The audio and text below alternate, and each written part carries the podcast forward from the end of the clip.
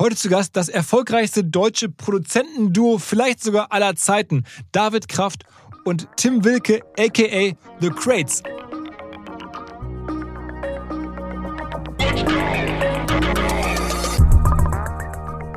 Wenn man jetzt nach Nummer 1 Singles geht in Deutschland zum Beispiel, sind wir, glaube ich, auch auf Platz 3 der deutschen Musikgeschichte.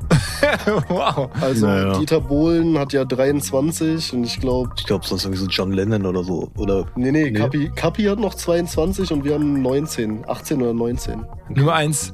Nummer 1 Singles in Deutschland, ja. ich finde halt, man merkt jetzt schon, dass es irgendwie ein bisschen drüber ist. Ja, die in dem Leute Sinne, nervt es auch manchmal. In dem Sinne, dass halt sehr viele Künstler auch irgendwie dann in der Session überlegen, hey, wir brauchen noch einen TikTok-Moment in dem Song. Mhm. Und dann mit dem Mindset an Musik ranzugehen, dass du sagst, ey, wir brauchen einen TikTok-Moment, ist für mich auch nicht mehr so das Wahre. Ja. Und meistens funktioniert es auch nicht, wenn du es planst. Wir hatten einen ganz absurden Sommer. es war irgendwie so sechs Nummer 1 Singles mit Kapital hintereinander. Gleichzeitig hatten wir dann Palm aus was du Plastik Liebe 2. nennst und genau und Palm aus Plastik 2, wo 500 P. Also das war so dieses eine magische Jahr, wo der Knoten halt komplett geplatzt ist.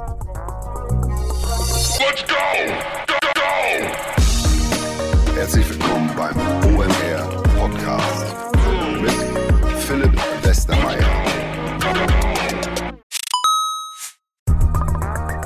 Ihr werdet euch wahrscheinlich fragen, warum unser Partner SalesViewer hier so oft im Podcast wirbt. Aber das ist relativ einfach zu erklären, denn wenn wir hier mittels Podcast Reichweite für SalesViewer erzeugen, dann besuchen natürlich auch hunderte von Menschen die Website von SalesViewer und SalesViewer kann dann mit dem eigenen Tool die Website-Besucher oder deren Firmen vor allen Dingen mit Klarnamen entschlüsseln. Also Podcast-Werbung führt zwangsläufig zu immer mehr Website-Besuchern und Website-Besucher lassen sich in Firmen Klarnamen von SalesViewer entschlüsseln und zu neuen B2B-Kunden machen. Und natürlich auch wir bei OMR sind sehr zufrieden mit SalesViewer, nicht nur als Kunde, sondern auch als Partner. Wir setzen deren Tool ebenfalls ein zur eigenen B2B-Lead-Generierung und entschlüsseln damit die Website-Besucher von OMR, OMR Reviews oder anderen Tochterfirmen. Man sieht einfach, wer eure Webseiten besucht hat und wofür sich potenzielle Kunden interessiert haben. Neben uns, also OMR, sitzen aber auch noch deutlich größere Firmen wie Stepstone, Avato Systems, Sport5, Talon One oder die Vodafone-Tochter Grand Centrix bereits auf SalesViewer und generieren damit täglich neue B2B-Leads. SalesViewer ist bekanntlich auf unserem hauseigenen Software-Bewertungsportal OMR Reviews das bestbewertete Tool in gleich drei Kategorien und kann jederzeit kostenlos getestet werden. Wer also sehen möchte, wer auf der eigenen Website drauf war und diese Person dann am besten zu Kunden verwandeln möchte, der kann das alles kostenlos ausprobieren. salesviewer.com slash OMR. Zurück zum Podcast. Es klingt vielleicht vermessen und auch sehr groß und wir bei OMR haben uns ja auch dem Superlativ in den letzten Jahren selten verweigert, kann man uns fairerweise vorwerfen.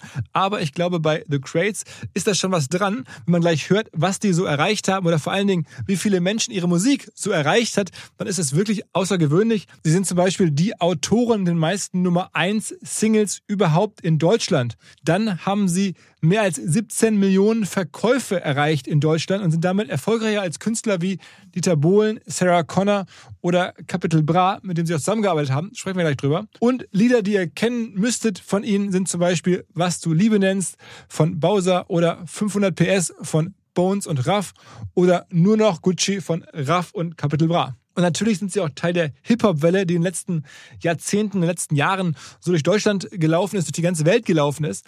Und trotzdem gibt es wenige andere, die mit ihrer Musik oder ihrem Beitrag zur Musik anderer so viel bewegt haben wie die beiden Herrschaften. Und wir wollen verstehen, was ihnen das am Ende bringt. Natürlich wie immer, aber halt auch, wo sie herkommen, wie es dazu gekommen ist. Also Menschen, die unsere Podcasts in den letzten Jahren mit Jan Delay oder mit Rin oder mit Elvir Omerbegovic oder mit dem Hartwig Masuch oder auch mit Billie Eilish vor einigen Jahren. Menschen, die diese Podcasts bei uns gemocht haben, die werden das Gespräch, was jetzt kommt, auf jeden Fall auch mögen. Auf geht's ins Gespräch mit The Crates.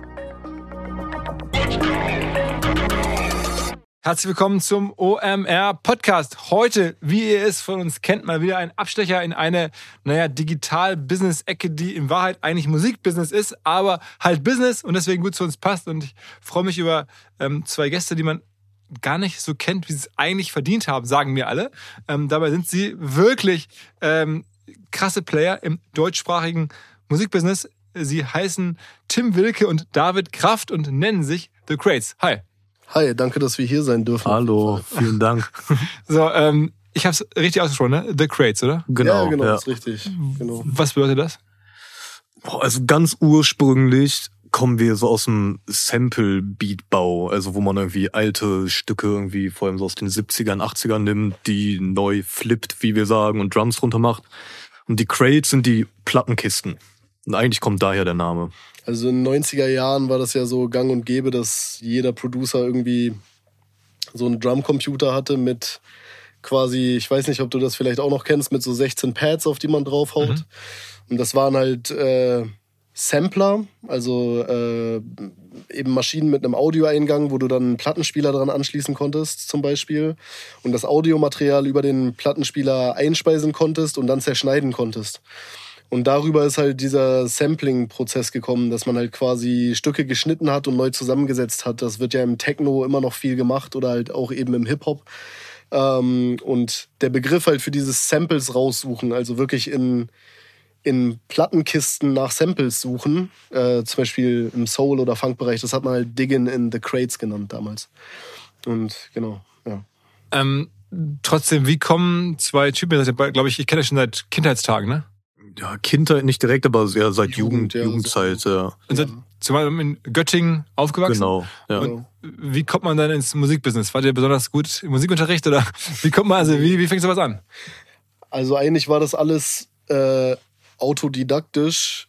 Also Dave hat auch äh, Klavierunterricht gehabt und ich auch Schlagzeugunterricht. Das hat eigentlich verhältnismäßig, außer jetzt so ein paar musiktheoretische Basics, relativ wenig damit zu tun eigentlich, was wir so in der Essenz gemacht haben. Das war eigentlich mehr so diese Fanperspektive, irgendwie auch Hip-Hop-Fan zu sein, Ja. würde ich sagen. Und äh, sich dann auch eben damit zu beschäftigen, wie die Beats gebaut werden. Und wir kommen ja schon so aus der Zeit, wo man dann auch auf YouTube und so den Zugriff dazu hatte, irgendwie äh, sich ein bisschen auch anzugucken, wie es gemacht wird so. Ähm, Gerade auch so in, in Promo-Phasen, sage ich mal, von amerikanischen Produzenten, die jetzt auch gesampelt haben oder so. Da konnte man schon so ein bisschen sehen, was benutzen die für Programme oder was, ähm, was benutzen die halt auch für Hardware. Und dann hat man sich damit halt so auseinandergesetzt und auch ausgetauscht. Aber es war dann so in der Oberstufe oder, oder wann ging das Nee, los? Schon früher. Also ich glaube, ich habe so wirklich damit angefangen, also was heißt so wirklich, weil das hobbymäßig zu machen, vielleicht mit 13, 14, also jetzt Ja, ich auch. Ja. vor 20 Jahre. bei 20 Jahren. Und habt ihr dann durch Zufall darüber in Göttingen irgendwie getroffen oder? Ja, Göttingen, die, die Hip-Hop-Szene, in Anführungszeichen, wenn man das überhaupt so nennen kann, in Göttingen ist einfach nicht so groß und dann stolpert man einfach mal übereinander, dann sagt man, ey, kennst du den, der macht doch auch Beats, so quatsch doch mal miteinander und dann haben wir uns einfach darüber kennengelernt, über gemeinsame Freunde. Ja, also es war halt so, ich, ich war auch noch, also wir haben beide auch tatsächlich, äh, schämen wir uns, glaube ich, heute auch ein bisschen für, so beide auch gerappt. Ich hatte auch äh, sogar noch eine Band mit einem anderen Rapper zusammen. Da waren noch vier Instrumentleute halt dabei, also von Schlagzeuger über sogar Oboe und so alles. Es war so ein bisschen so eine Mischung zwischen Hip-Hop, Rock, Ska. Type-Musik, sage ich mal, und äh, habe aber auch nebenbei halt die Beats auch eben digital produziert für die Projekte, weil live haben wir mit Band gemacht und eben äh, die Musik an sich aber so digital auf dem Rechner in, bei dem zu Hause halt äh, produziert. Und da hatte ich halt schon so die Beats für gemacht und äh, Daves Bruder hat auch gerappt. Und dann wusste man halt auch so ein bisschen voneinander, wer wer ist. Und Göttingen ist ja jetzt keine Riesenstadt, wenn man dann halt jetzt auch irgendwie unterwegs ist, äh, hier und da was trinken in den Clubs und so, dann kommt man natürlich auch ins Gespräch. Und wir hatten sowieso so ein bisschen denselben Dunstkreis, selbes Viertel, über zwei, drei Ecken kennt man dann eigentlich immer irgendwen. Und dann habt ihr beide nach dem Abi, äh, beide Abi gemacht? Ja. Ja. Und danach dann irgendwie entschieden, das wird jetzt unser Job oder habt ihr da was studiert? So schnell ging's nicht. Also, Das war ja eigentlich schon während der Schulzeit. ja, also wir haben, Schon. naja, so wirklich Geld verdient haben wir schon dann so während des Studiums, würde ich sagen. Schulzeit, glaube ich, noch nicht so richtig. Schon ein bisschen aber auch. Also, ich meine, guck mal, wenn du überlegst, sage ich mal, so die, die Zeit, wo man sich so die Basics des Vermarktens und Netzwerkens angeeignet hat. Ich meine, das war ja schon so, äh, du erinnerst dich ja noch an Also Rock, Battle und Battles so. Ja, stimmt. Ja. Also es, es gab halt damals eine Plattform, äh, das war so 2006, ähm, auch von einem, von einem amerikanischen Produzenten, Rockwilder hieß der, der hat so für Redman und Method Man und so die Sachen produziert. Und der hatte halt quasi eine Plattform, da konnte man Beats gegeneinander battlen und die Leute konnten halt abstimmen, welcher Beat ist besser, aber da konnte man die auch verkaufen über PayPal. Und es war halt quasi so ein bisschen so ein System, äh, wer viele Battles gewinnt, der, der kommt da auch im Ranking hoch und äh, kann Beats verkaufen. Und da waren wir dann relativ weit auch so unterwegs, dass man da in der Plattform auch schon Was hat man dann war. bekommen so für seinen, für seinen Beat? Na, das war halt nicht exklusiv. Das war dann halt so fünf bis zehn Dollar pro Beat, aber man konnte den mehrfach verkaufen. Und ähm, Hatten die jetzt auf einmal schon ein paar hundert Euro Einkommen oder sowas? Genau. ja, genau, das schon genau. auf jeden ja, Fall. auf jeden Fall. Und so richtig ging es dann halt los, kannst du ja dann, also da, so dass wirklich, ein, dass wir da auch von leben konnten, das war dann Während des Studiums eigentlich so. Also, ja so Also, Abi-Zeit und naja, Anfang Studium. also wir ja. konnten auf jeden Fall beide irgendwie entspannt studieren, mussten uns irgendwie nicht währenddessen noch irgendwie Aber um Geld sorgen. Online verkauft, die Beats. Also Genau. Genau, Wir haben genau. erstmal angefangen, die online zu verkaufen. Also ich habe noch, ich habe erst ein Semester Jura studiert und dann bin ich aber wieder zurück nach Göttingen, habe Wirtschaftsingenieur gemacht. Auch fertig studiert? Nee. Also, ich war scheinfrei, ich hätte noch mal eine Bachelorarbeit machen müssen und das habe ich dann nicht mehr gemacht. Weil dann irgendwann der Beatverkauf so angezogen hat. Ja, das war dann sogar schon zu der Zeit, wo wir in Berlin waren. Mhm. Wir sind dann nach Berlin gezogen, dann ging das hier los mit den ganzen Connections und dann hatte ich auch wirklich einfach nicht mehr die Zeit. Ja. Also ich musste noch ein, hätte noch ein Praktikum machen müssen, ein halbes Jahr, unbezahlt. Und dann meine Bachelorarbeit und da habe ich dann irgendwie abgewogen, will ich das machen oder lieber auf die Musik konzentrieren. Und bei dir war es ähnlicher? Ja, also ich habe mein Studium tatsächlich fertig gemacht, aber es lag halt auch daran, dass so die Praktika, die bei mir daran gekoppelt waren, weil ich habe Lehramt fertig studiert, also äh, Sport und Englisch, Gymnasiallehramt. Und die Schulpraktika, die man dort quasi während des Studiums macht, das ging alles noch zu der Zeit, weil da war der Berlin-Kontakt noch nicht so riesengroß ausgebaut, dass das noch möglich war, weil da waren wir noch nicht so in dem Sinne Session-Produzenten, die wirklich im Studio gearbeitet haben, sondern wirklich auf diesen Online-Beat-Verkauf konzentriert. Und äh, ich bin dann zur Abgabe meiner Masterarbeit und zu meinem wievielten Geburtstag, weiß ich gerade gar nicht mehr. Ähm, 2016. 2016. Ja, 16 oder, Oder 17? 17. Ich glaube 17, oder? Ja, ist auch wurscht. Auf jeden Fall sind wir da dann beide nach Berlin gezogen und da war ich zu dem Zeitpunkt dann schon fertig mit meinem Master. Aber ich habe das Ref dann auch nicht mehr gemacht. Also, genau. Das war dann auch so ein Abwägen halt, dass wir halt wussten, okay, Online-Beat-Verkauf läuft und das deckelt irgendwie so das, was man zum Leben braucht. Und jetzt muss man diesen Shot irgendwie auch nehmen und das irgendwie verwandeln, weil wir wussten halt, dieser Beatverkauf, ich sag mal so, wir waren halt seit den Kinderschuhen Online-Beatverkauf wirklich dabei. Also das hat sich quasi im Jahreswechsel auch gewechselt, wie man die Beats verkauft hat. Bei welchen. Plattformen und so? Genau, und da hat Genau, man irgendwann gemerkt, der, der Markt wurde so inflationär dann irgendwann, ne? Kamen Naja. tausende Leute dazu. Und welche Plattform ist es heute? Boah, Das ist, wir sind da jetzt schon so ein paar Jahre raus, schwer zu sagen, vielleicht sogar dann noch wirklich über TikTok und so, um ehrlich zu sein. Also Mhm. dieses ganze, so wie wir es noch kannten, bei uns einfach YouTube noch. Mhm. Da hat man die Beats halt irgendwie mit so einem animierten Video irgendwie auf YouTube hochgeladen und dann irgendwie auch Ads darauf gekauft und so weiter und irgendwie einigermaßen gut getargetet. Ja. Ähm, und dann, wenn man Glück hatte, ist man halt irgendwie in die YouTube-Trends gekommen und so weiter mit den Beats. Also das war schon aber auch ein Struggle, muss man Und sagen. dann haben das Marken gekauft oder andere Künstler? Wer waren so die Käufer? ja, einfach Auch primär andere Künstler, Künstler. also unabhängige Künstler, meistens irgendwie aus den USA oder auch aus ganz vielen verschiedenen Ländern. Die, äh, und das, die das nicht selber gekonnt hätten und haben, Mensch, das ist aber cool. Das will ich jetzt, das ist mir jetzt irgendwie, weiß nicht, 50 Dollar oder 100 Dollar oder sowas wert. Genau. Ja. Ja. man muss sich das halt so vorstellen, wenn du jetzt Rapper bist und du bist jetzt auf der Suche nach einem Beat, der klingt wie ein Beat von Kanye West oder von Travis Scott, dann geben die Leute natürlich bei YouTube ein, also es gab wirklich diese Bezeichnung Travis Scott Type Beat oder so. Und dann hat man das halt eben, hat man eben Beats, wo man selber gesagt hat, okay, das könnte ein Travis Scott Type Beat sein, weil es Travis Scott drauf rappen könnte, hat man hochgeladen und das hat das eben mit seinem Beatstore verknüpft. Also so die gängigste Beatstore-Plattform heutzutage, da hatten wir auch mal Anteile dran, ist immer noch äh, beatstars.com.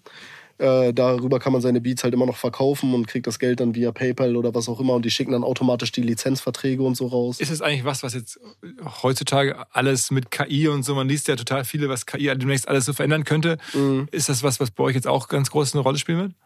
Mm, Ich finde es ein bisschen schwer zu sagen. Also kannst ja auch irgendwie sagen, was du denkst. Ich glaube, von der, von der Perspektive her so, was natürlich super interessant ist, ist, man kann jetzt halt Stimmen nachbauen von Leuten, man kann Musik irgendwie künstlich generieren lassen und und und. Aber ich weiß jetzt halt irgendwie nicht, ob so. Also das, das bekritteln ja auch viele Leute jetzt noch so an KI, dass KI ja nicht diesen Sinn so richtig für Ästhetik hat, den der Mensch eigentlich hat. Und ich glaube, gerade so dieser, dieser Riecher dafür, so was das nächste Ding ist oder wie sich Musik entwickeln kann. Ich weiß nicht, ob KI sich dafür schon genügend verselbstständigt hat, um das halt irgendwie umsetzen zu können. Also ich kann das irgendwie schwer einschätzen, weil ich glaube, so Trends vorauserkennen und vorwegnehmen, wage ich zu bezweifeln. Dass, also ich glaube eher, dass KI mehr so reproduzieren kann. Mhm. Also ich glaube, es kommt drauf an. Ich kann mir schon vorstellen, es gibt auch jetzt schon irgendwie sehr viele Webseiten und so, wo man zum Beispiel irgendwie ein Stück Gitarre einspeist und die KI macht es länger und macht damit was anderes raus. Aber ich glaube jetzt, also mich persönlich fühle ich nicht so wirklich davon bedroht, muss ich sagen. Weil Musik auch einfach wirklich viel dieses Persönliche im Studio ist und Ja, ähm, auch mit dem Künstler agieren, mit dem Rapper in unserem Fall und irgendwie eine persönliche Beziehung aufbauen und irgendwie beraten und so weiter. Es ist jetzt eigentlich auch gar nicht nur das Musikmachen. Aber ich meine, aber dieser Online-Verkauf, ne, dass man Ach so, darauf war das. Ja, Was, weil es klang jetzt so nach dem Motto, was ihr da hochgeladen habt, das können jetzt ja vielleicht auch nicht. Ich sehe jetzt ständig irgendwelche ähm, äh, Videos, KI produziert, irgendwelche Texte logischerweise und auch natürlich auch Sounds, wo ich denke, ist das so anders? Also kann man das jetzt nicht auch irgendwie einfach das ja also machen ich lassen? glaube, das ist auch noch sehr viel Clickbaiting, um ehrlich zu sein, was man da irgendwie, was wenn man da irgendwas hin äh, so eingeschweißt bekommt, irgendwie in den Algorithmus von TikTok und irgendwie äh, AI-generated Drake-Song oder so. Ich habe das mal aus Spaß gemacht. Also da, du musst trotzdem, du musst einen Text selber schreiben, du musst es selber einrappen und dann kannst du die Audiodatei quasi von der AI auf Drake umpolen lassen, dass sich so anhört. Aber du kannst jetzt nicht einfach einen Knopf drücken und sagen, ey, mach einen Drake-Song. So funktioniert das auf jeden Fall noch nicht. Ja, wahrscheinlich geht's halt auch, also so dieses KI-Thema, ich habe mir da auch relativ viel auch so zu angehört, was halt so die verschiedenen Meinungen sind. Und ich glaube auch, dass wir da vielleicht, ich will jetzt nicht sagen, zu alt sind, um es so richtig einzuschätzen, aber Ihr seid Anfang 30 jetzt so, ne? Genau. ja, also das Ding ist halt irgendwie so, wenn ich halt überlege, ich glaube, das, was wir jetzt mit 15, 16 auf Fruity Loops oder Logic oder so gemacht haben, mit Beats bauen und dann auch irgendwie anfangen, Beats online zu verkaufen, ich glaube, das haben jetzt no disrespect, so vorige Generationen, die jetzt so 90er Hip-Hop gemacht haben, auch überhaupt nicht verstanden. Und das ist Ja. vielleicht auch einer der Gründe, warum wir jetzt sehr erfolgreich waren, weil wir da so darüber einen Katalog aufgebaut haben, dann vorbereitet waren, als wir nach Berlin gekommen sind, hatten 1000 Beats und hatten schon irgendwie dieses zweite Standbein, was uns unabhängig gemacht hat und so, dass wir uns jetzt auch nicht allzu krass verbiegen lassen mussten. Und ich glaube, das ist jetzt halt wieder das nächste Ding, dass halt so die nächste Generation an Kids, die vielleicht voll die Masterbrains sind, mit KI verbinden, mit produzieren und die Befehle prompten und automatisch Content generieren und hochladen. Da werden wieder neue Leute kommen, die dann auf die Art und Weise irgendwie alles auseinandernehmen. Glaubt ihr, dass eure Karriere jetzt bis zur Rente quasi durchläuft? Also, dass man das den Job des Produzenten machen kann? Oder ist man dann irgendwann, lebt man dann von seinem, sozusagen von seinem Werk und von seinen Rechten und dann, äh, oder, oder Also ich glaube, wenn man Lust darauf hat, kann man das schon durchziehen. ja, denke ich. Also ich würde jetzt keinen Grund dafür sehen, dass man irgendwie in fünf Jahren oder in zehn oder zwanzig das nicht mehr machen kann. weil dann einfach die jüngere Leute nachkommen, die ein moderneres Musikgefühl haben oder sowas? Naja, ich meine, bei uns ist ja so ein bisschen der Unterschied nochmal, wir sind ja nicht nur als Produzenten aktiv, sondern auch als Verlagsinhaber und wir nehmen ja auch neuere Produzenten unter Vertrag, die jetzt zum Beispiel auch zum Teil dann schon zehn Jahre jünger sind als wir oder so. Also Musikverlag, ne? Ist Genau, das- ja. Genau. Also wir hatten ja vor kurzem mal hier den Herrn Masuch äh, von, von BMG. Ähm, Ach so, okay. Also den kennt ihr wahrscheinlich sogar? ja, also ja schon, man hat sich auf ein, zwei Events mal gesehen, ist jetzt nicht so, dass man Aber solche Rechte, ihr, ihr schafft ja dann auch schon Werte, ne? Oder ihr kauft Werte Ja, ein genau. und so. Also unser Genau, Verlag ist ja sogar ein Co-Verlag mit der BMG zusammen. Also wir haben einen Co-Verlag Antra Music mit der BMG zusammen und die Werke, die eben in dem Verlag generiert werden, wir selber sind auch in unserem eigenen Verlag unter Vertrag. Das heißt, die Werke, die generiert werden, landen da auch drin. Und Ah, okay, okay. das ist, also das ist schon sozusagen, äh, ja, muss man sich halt schon vorstellen, dass da aktiv, wenn man so, wenn man es jetzt so sehen will, businesstechnisch Assets auch geschaffen werden, dann, die dann auch irgendwie für uns arbeiten, aber wir bieten da, dafür auch im Return auch Ressourcen für unsere Autoren an. Was ist sozusagen, was mal ein bisschen greifbar zu machen, was ist so das beste Asset, das Wertvollste, was da drin liegt, so, was da schlummert? Das Wertvollste?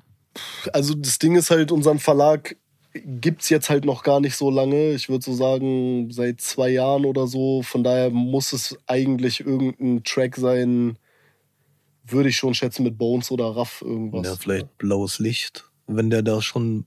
Ja, könnte Wenn es sein. wenn der nicht da ist, dann gehören euch die Rechte privat an sozusagen.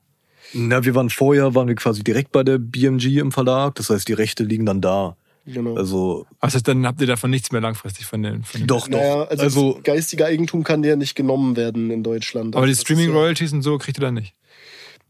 Ja, das kommt halt immer auf das, also man muss sich das halt so vorstellen, da muss man so ein bisschen weiter für ausholen, sozusagen auch auf die Zweige, über die man als Musikproduzent jetzt so Geld verdient. Bei uns ist dann sogar durch den Verlag, den wir jetzt auch noch haben, nochmal ein extra Zweig dazugekommen. Aber in der Regel sage ich jetzt mal so, du hast ja immer die Produktionskosten, jemand bezahlt dich dafür, dass du überhaupt äh, denjenigen produzierst. Dann hast du nochmal die Lizenzen, das ist eben das, was du meinst, so wie Streaming-Einnahmen, Albumverkäufe, alles an Geld, was so reinplätschert über, ich sage jetzt mal, Label oder eben vertriebliche Dinge. Und dann gibt's ja eben noch das Verlagsrecht, also was sowieso für Produzenten GEMA in dem Sinne das Größte ist. Das heißt, wenn deine Musik im Radio gespielt wird, bla bla, kriegst du deine Tantiemen. Genau, das sind so die drei Einnahmezweige. Und das heißt, wenn also blaues Licht, die Team, die laufen jetzt ja vielleicht ein Leben lang. Das Ding wird wahrscheinlich ein paar Jahre immer gehört werden. Genau. Ja. Und davon kann man dann schon auch wahrscheinlich gut leben. Oder zumindest. Ja. Ja, ja, also es ist halt, wie gesagt, also man kriegt halt bei einem Verlag, wenn man jetzt irgendwo unterschreibt, du kannst entweder sagen, ich bin verlagsfrei, ich melde meld das selber bei der GEMA an und dann kommt das Geld direkt zu dir. Oder du gehst zu einem Verlag und lässt dir einen Vorschuss geben, dass du quasi erstmal davon leben kannst und musst das erstmal wieder einspielen mit deinen, mit deinen Tantiemen. Genau. Das Genau. ist eigentlich wie, blöd gesagt, wie wenn der Verlag dir als Bank einen Kredit gibt und du spielst das wieder ein zu einem gewissen Split. Also die greifen, die schröpfen sich dann halt von den GEMA-Ausschüttungen sozusagen ihre B2B-Verkaufsprozesse sind kompliziert. Nicht immer, aber ab und zu, das weiß ich selber und genau hier will Along mit seiner Lösung ansetzen. Also E-Mail-Schleifen vermeiden, E-Mail-Ping-Pong vermeiden, dafür sorgen, dass Verkäufer verstehen, was die Interessenten intern so abstimmen, vor allen Dingen dafür sorgen, dass die Materialien, die häufig solchen Mails angehängt sind, stets aktuell sind. Nur, wie kann das alles gehen? Was genau macht Along?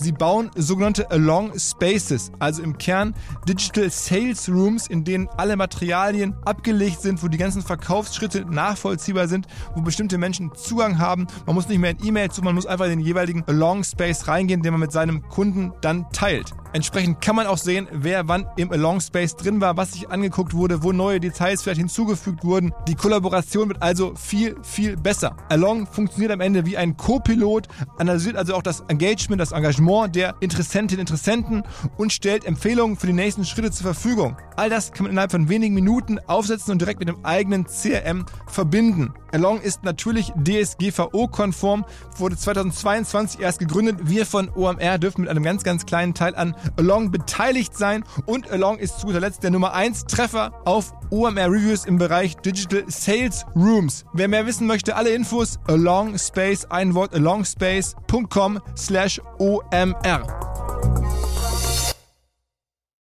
Zurück zum Podcast.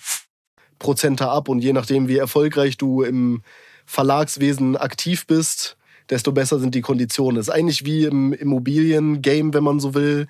Je mehr Immobilien du hast, desto bessere Konditionen kriegst du von der Bank. Und irgendwann bist du dann halt so weit, dass du vielleicht selber einen Immobilienkonzern oder selber einen Verlag hast. Und also das ist eigentlich so. Was, was der Verlag, den ihr jetzt habt, was für einen Umsatz macht sein Unternehmen? Was ist das so aktuell? Wo stehen wir da?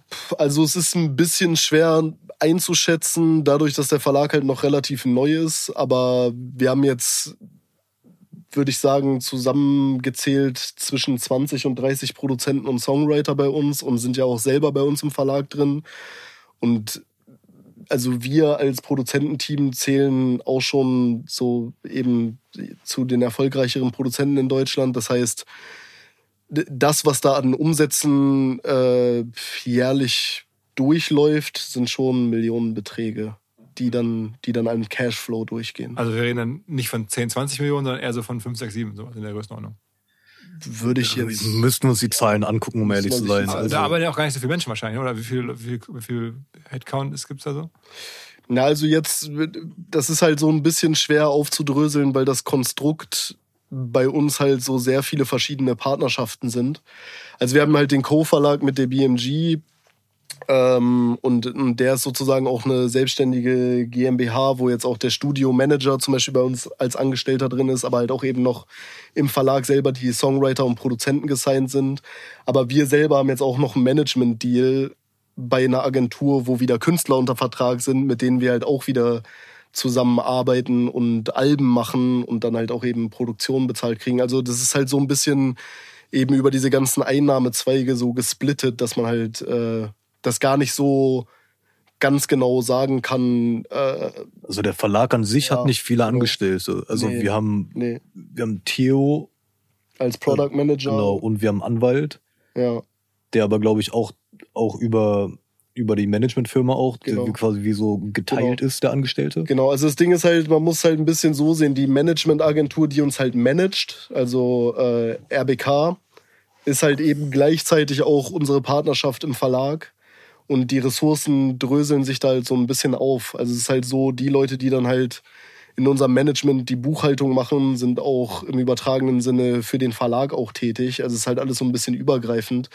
Wenn man jetzt wirklich so alle Ressourcen zusammenzählt, wie viele Köpfe da irgendwie so Mit drin mit hängen. drin hängen, dann sind das bestimmt irgendwie eigentlich 40, 50 Leute, die da irgendwie mit zu tun haben. Aber Ne? lass mal, bevor wir jetzt über das Musikbusiness dann Mhm. noch tiefer einsteigen, einmal so eure, euren Werdegang zu Ende besprechen. Wir haben es ja gerade Ja. sozusagen abgebrochen. Genau. Nach dem Studium, dann seid ihr nach Berlin gegangen, ihr habt gemerkt, Genau. ihr könnt davon leben, ihr habt diesen Schuss, weil euch die sozusagen die Beatverkäufe schon einigermaßen tragen und die Miete zahlen. Und dann Genau. ähm, habe ich jetzt in der Recherche gesehen, gab es dann irgendwie so einen, einen Durchbruch, da hat ein größerer Rapper euch sozusagen entdeckt oder mit euch arbeiten wollen, dann ging es von da an los.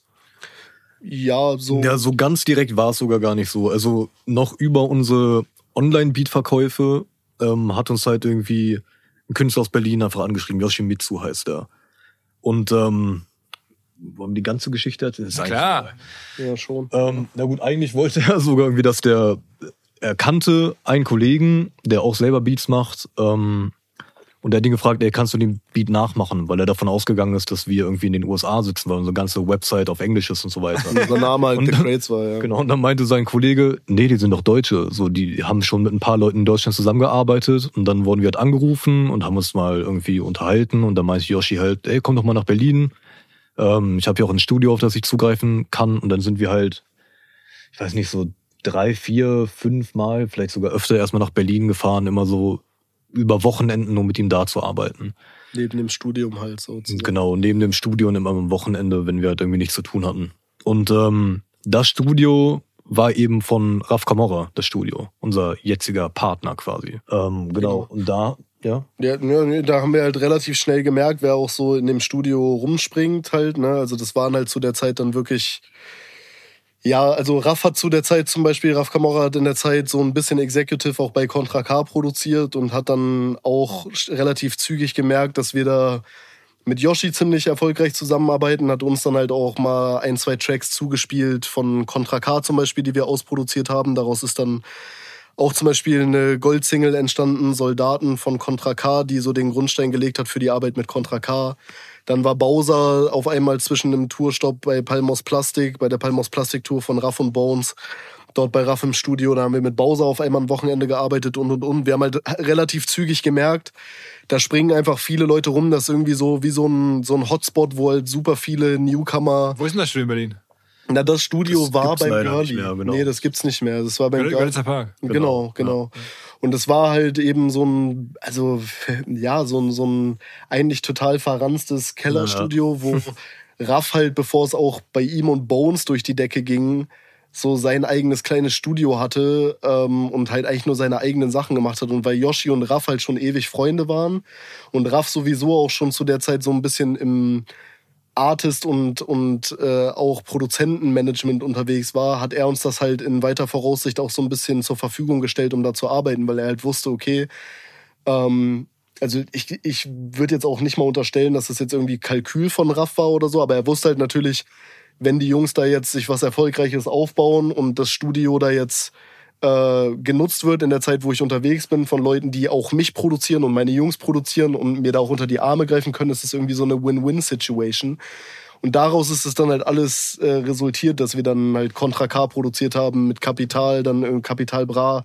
Den hat Yoshi zu der Zeit auch aufgenommen. Mit dem hatten wir dann auch irgendwie sechs Nummer 1 Singles in Folge und und und. und Was, ging- was ist sozusagen der erfolgreichste Song, den ihr jemals mit angefasst habt? Also es kommt drauf an, also ich glaube jetzt allgemein wahrscheinlich, was du Liebe nennst schon. Von Bowser.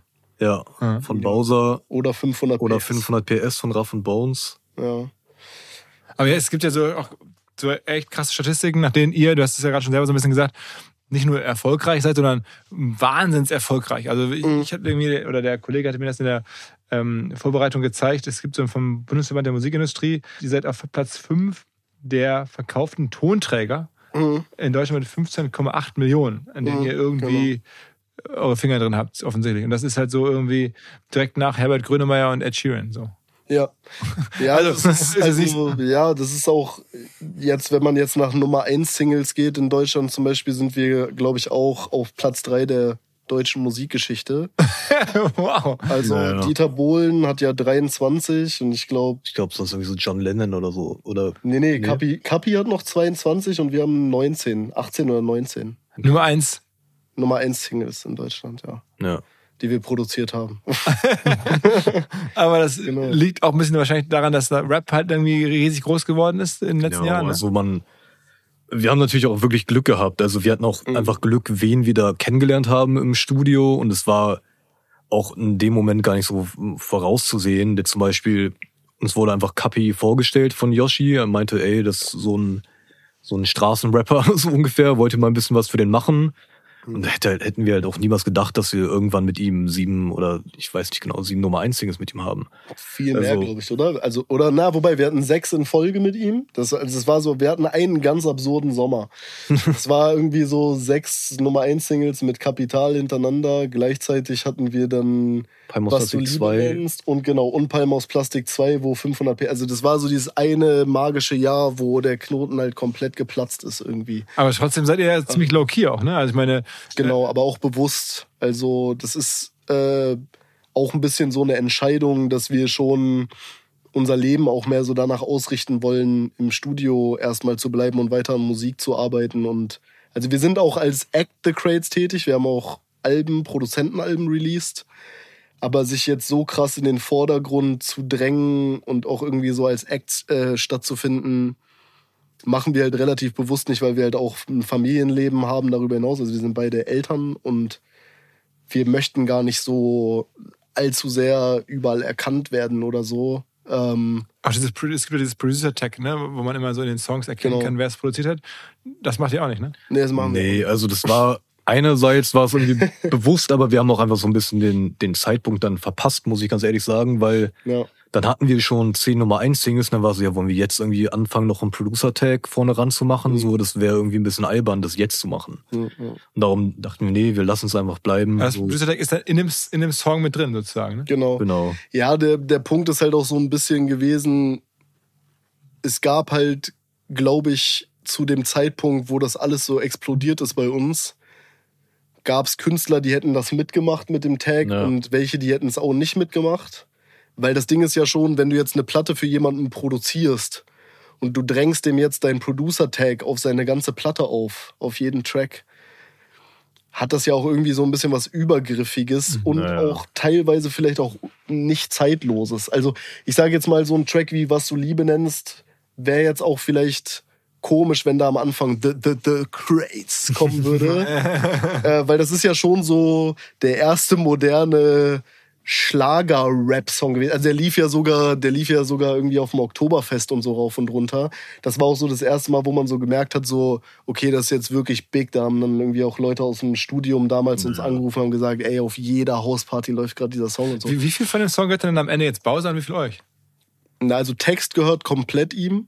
Ja. Und bei Bowser ist ein bisschen der Unterschied, dass Bowser auch in der Produktion mit tätig ist. Also er ist einer der wenigen, der wirklich auch so richtig selber mit im Produktionsprozess dann die Akkorde oder so dann mit reingibt. Von daher ist er auch in der Musik-GEMA mit drin.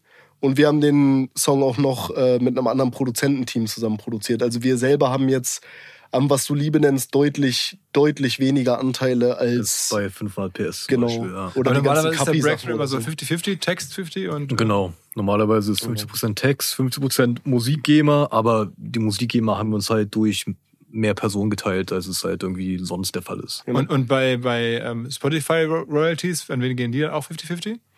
Nee, also das Ding ist halt, äh, dieses ganze Royalty-Game, da ist halt, also Lizenzgeschäft, sage ich jetzt mal, da ist halt nochmal der Unterschied, das ist halt ja immer an Album- oder Single-Deals gekoppelt, die der Künstler oder der Act an sich beim Label hat. Also wenn wir jetzt als The Crates ein Produzentenalbum rausbringen, dann müssen wir natürlich den Künstler irgendwie davon überzeugen, auf unser Album zu kommen und dass er auch was davon hat.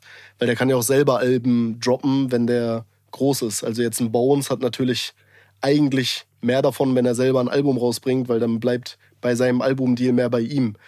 Aber wenn wir jetzt als Produzenten sagen, okay, komm, wir teilen das irgendwie und dafür übernehmen wir die Videokosten oder so, dann ne, wird man sich da schon irgendwie einig, dass man das irgendwie teilt.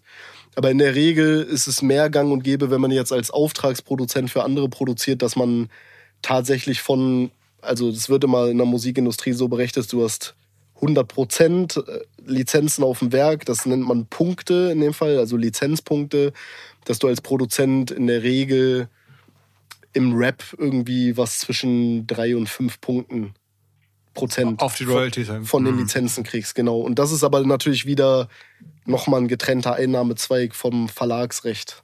Also Verlag, Verlagsrechte hast du ja immer sozusagen. Auch zu einem Split, je nachdem, wie viele Leute halt mitproduzieren oder schreiben an der Nummer. Das Verlag hat ist das Ja. GEMA-Recht, ne? Genau. Genau. Ja. Obwohl das normalerweise 50-50 ist. Ja. Genau, genau. Oder halt eben, also es gibt auch Produzenten oder wir machen das auch manchmal, die dann halt auch mitschreiben an den Tracks. Dann kannst du ja auch was von der Textgeber haben. Ne? Also zum Beispiel so wie bei Dieter Bohlen. Ich habe die Folge bei euch äh, gehört und der hat ja zum Beispiel You're My Heart, You're My Soul, hat er ja geschrieben.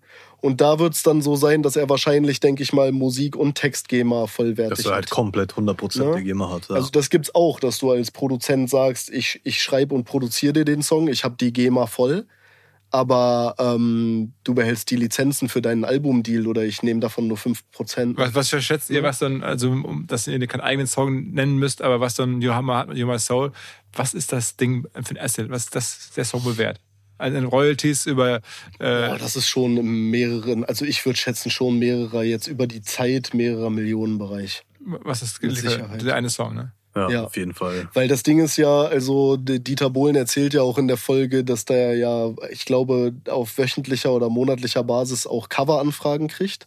Und man muss sich das ja so vorstellen, wir hatten das bei Was du Liebe nennst zum Beispiel auch. Da haben wir aus Russland von einem relativ großen Künstler, Sayonara Boy heißt er, ist äh, auch ein russischer Künstler, ähm, eine, eine Coveranfrage bekommen. Äh, ich glaube auch Irias Trefi oder so hat Mhm. irgendwie auch äh, eine, eine Coverversion gemacht, ne? Und wenn du die dann halt freigibst, dann hast du ja auch die GEMA daran zu einem gewissen Split. Und wenn Dieter Bohlen da jetzt tausendmal You're My Heart, You're My Soul freigibt, dann schwebt der Song ja da überall in allen Varianten rum und der collectet dafür die GEMA. Und also so ist das bei uns natürlich auch auf irgendeine Art und Weise, aber ich denke mal so der Moment, wo, wo wir jetzt vielleicht in 20, 30 Jahren für gewisse Leute ein Classic sind und die wollen uns dann wieder covern, wer weiß, wird vielleicht auch noch das eine oder andere Mal passieren. Ne? Wann habt ihr euch entschieden, dass ihr das zusammen macht? Also ich meine, ihr seid ja so ein bisschen, klingt das auch wie so ein Startup. Also ich habe ja häufiger mal so Gründerteams, äh, Gründerinnen-Teams zu, äh, Teams zu Gast, aber das ist ja bei euch jetzt irgendwie so gefühlt ähnlich. Also eigentlich seid- seid ihr ein Startup oder ein Grown-Up, ähm, nur halt mit anderen Produkten und mit einem anderen Setup. Aber ihr habt so irgendwann entschieden, wir machen es jetzt zusammen. Boah, ich kann den Zeitpunkt gar nicht mehr so richtig festmachen, um ehrlich zu sein. Wir haben irgendwann einfach entschieden, dass es irgendwie mehr Sinn macht, wenn man so seine, seine Stärken irgendwie zusammenführt, weil wir auch, wie gesagt, in Göttingen mehr oder weniger die einzigen waren, die damals irgendwie wirklich auf unserem Level, sage ich mal, Beats gemacht haben. Ja.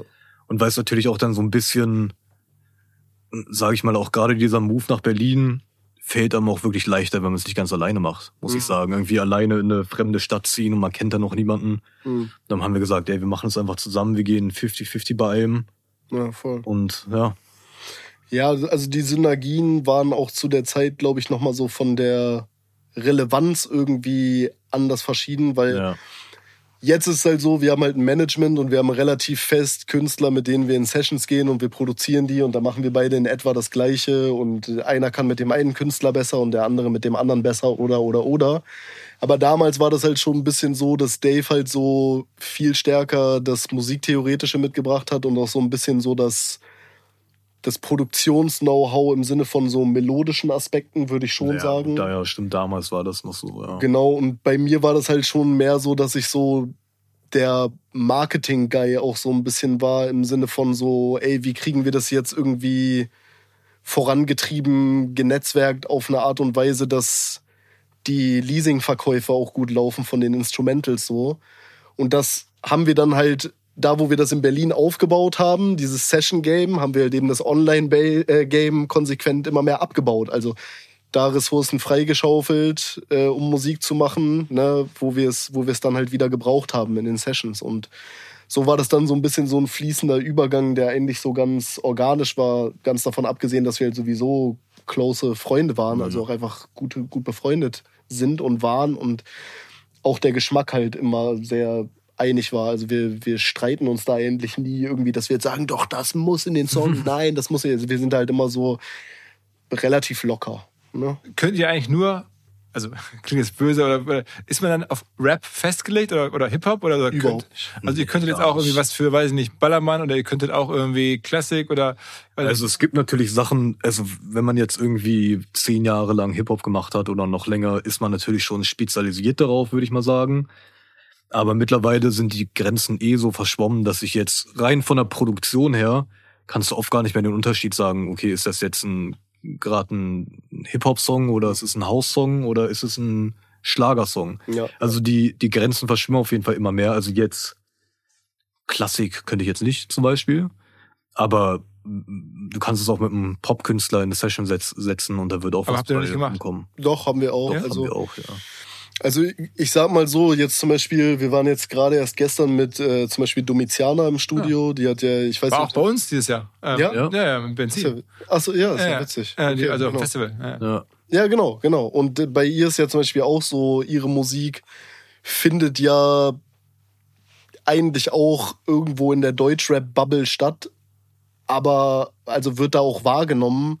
Aber wenn man es runterbricht auf die Produktion, ist das ja eigentlich mehr Trance, House, Techno-Einfluss auf allen Ebenen, auch in Anführungszeichen fast schon so Soundcloud-Musik. Ja, wenn man jetzt halt so einen, so einen Künstler nimmt wie Shiagu, der jetzt diese Friesenjungen-Nummer hat, finde ich auch ein richtig super Künstler zum Beispiel so. Mit Otto zusammen. Genau, Mit mit Otto zusammen das Ding. Ja. Otto Walke. Ja, ja, genau, genau. Und ähm, bei dem ist ja zum Beispiel auch so, der ist ja im entferntesten Sinne eigentlich auch Rapper, also rein wie er technisch die Zeilen rappt und Vergleiche nutzt, bedient er sich Rap-Stilmitteln, aber der rappt halt auf Gabba-Pop-Beats. Naja.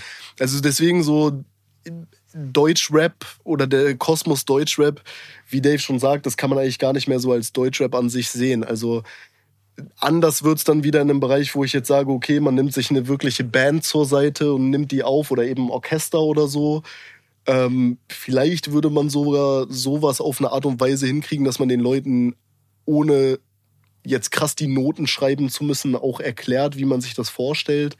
Aber das ist jetzt halt natürlich nicht unser Steckenpferd. Also wir sind jetzt eigentlich schon mehr so digitale Producer. Und Ne? wo kommt euer Impuls her? Also ist das einfach so, was hört ihr? Geht ihr durchs Netz irgendwie bei YouTube oder Spotify und hört euch alles an? Oder seid ihr von, weiß nicht, Rick Rubin inspiriert oder wer ist so euer Guy? Boah, das ist schwer zu sagen. Also ähm, damals war es irgendwie noch einfacher, als wir angefangen haben zu sagen, ey, man hat von dem und dem ist man inspiriert. Wer war das Man ist, also ich habe damals sehr viel auch Ninth Wonder war ein Produzent damals, der so viel so Boom Bap Sachen gemacht hat, der doch irgendwie halt teilweise auch für Jay Z und so produziert. So 90er Jahre Soul Beats. Genau. Aber leider muss ich auch ganz ehrlich sagen, durch so diese Spotifyisierung von Musik geht so dieses gezielt Musik hören ein bisschen verloren. So. Also man, st- äh, man, man stößt viel leichter auf neue Musik, aber man ist auch schnell wieder beim nächsten. Ja. Also ist natürlich schon oft so, ich höre mich irgendwie immer durch die Playlisten von irgendwie halt auch Deutschrap brandneu oder halt auch irgendwelche bisschen äh, Ami-Playlisten, Rap-Kaviar und so weiter und man stößt auch auf TikTok oder YouTube manchmal auf irgendwelche Sachen, aber es ist jetzt nicht mehr so kleiner Hinweis für die neuen Ziele. Und zwar Pipedrive kennen wir bei OMR auch sehr gut. Das CRM-System insbesondere für die Förderung des Wachstums kleinerer Firmen. Pipedrive ermöglicht es ganz einfach den Überblick zu behalten über Vertriebsaktivitäten, Gespräche, Abschlüsse. Man verpasst keine Nachfassaktion. Pipedrive ist vor allen Dingen einfach zu bedienen, vollständig anpassbar auf die jeweilige Firma, auf die jeweiligen Teams und erstellt sehr hübsche visuelle Berichte. Darüber hinaus gibt es zahlreiche smarte Automatisierungen. Also geht zu pipedrive.com, um dort eine kostenlose 14-tägige Testversion zu starten.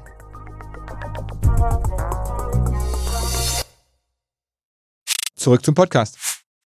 So gezielt, wie wie es damals vielleicht noch war. Ja. Also es ist halt auch so ein bisschen so ein Fluch an der ganzen Geschichte. Also ich glaube, das ist halt wie wenn man Maler ist und man guckt sich Bilder an und guckt, mit welcher Technik wurde das jetzt gemalt, was für Farben wurden benutzt und so. So ist, also dabei erwische ich mich halt immer. Ich kann ja. eigentlich kaum noch Musik hören, ohne das dann irgendwie gleichzeitig zu analysieren. Und es ist halt irgendwie ein bisschen so, ich war jetzt zum Beispiel gerade auf Rhodos im Urlaub und dann hörst du auf einmal da irgendwas, was dich catcht und du hörst halt von den Akkorden her und so, ah geil, das könnte man eigentlich auch für Raff jetzt umsetzen als Beat, weil das Akkorde sind, die ihm gefallen könnten, ja. wenn man halt irgendwie den Rhythmus darauf anders macht oder so. Also man kann jetzt eigentlich gar nicht so richtig sagen, so man scannt jetzt gezielt irgendwas ab oder so. Ich glaube, es geht halt ein bisschen mehr darum, und ich glaube, da ist man halt auch wieder so bei diesem Punkt KI und, und diesem menschlichen Urteilsvermögen. Ich glaube, es geht heutzutage viel mehr um Taste so, dass man halt ja. äh, diesen, diesen Social Skill irgendwie als Produzent entwickelt, im Studio einen Riecher dafür zu haben, was der Künstler eigentlich gerne mag und auch von dir will. Also Sie seht euch selber dann gar nicht unbedingt als Künstler, sondern eher als Dienstleister.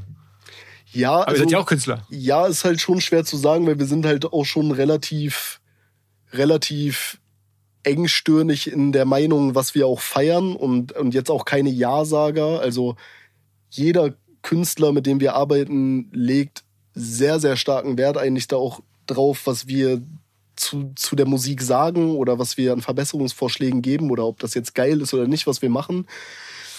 Ähm, ja, aber das ist halt äh, immer eine, eine Balance zwischen, willst du jetzt jemandem was aufzwingen und, und irgendwie dem deinen Sound aufdrängen oder willst du halt gemeinsam einfach versuchen, irgendwie was zu machen, was so gut ist, wie es halt einfach geht äh, und, und zu gucken, dass halt der Content, der das Studio verlässt, die Musik, die am Ende rauskommt, dass es halt darum geht, so ein bisschen. Also man merkt das eigentlich auch mehr, dass die Künstler das mehr so darauf anlegen, mit uns gemeinsam zusammen irgendwie was zu schaffen, was halt so gut wie möglich wird und das Ego halt zur Seite zu lassen.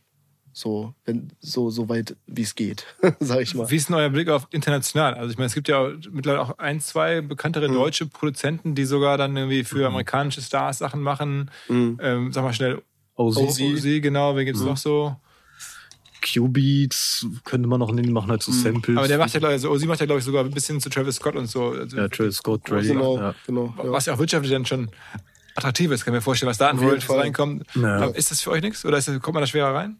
Also wir hatten mal so eine Phase, da haben wir auch viel in die Richtung gearbeitet, also einfach so mal quasi die Hand ausgestreckt über den Ozean. Und wir haben auch so ein paar Placements gehabt in den USA mit so einem Künstler, Joyner Lucas hieß der. Da war ähm, sogar Grammy nominiert. Genau, da waren wir sogar Grammy nominiert für den Song. Aber wir haben es, um ehrlich zu sein, noch ein bisschen aus dem Auge verloren, ähm, als wir dann nach Berlin gegangen sind und einfach 100 Prozent unserer Energie darauf irgendwie konzentriert haben, hier Fuß zu fassen. Ähm, und ich glaube, es ist jetzt nicht so einfach zu sagen, ey, wir sind in Deutschland erfolgreich, wir gehen jetzt in die USA und jeder wird mit uns arbeiten wollen. Also so einfach ist das, glaube ich, auch nicht. Also wir hätten natürlich irgendwie bestimmt die Möglichkeit, über Connections und irgendwelche Sessions zu kommen.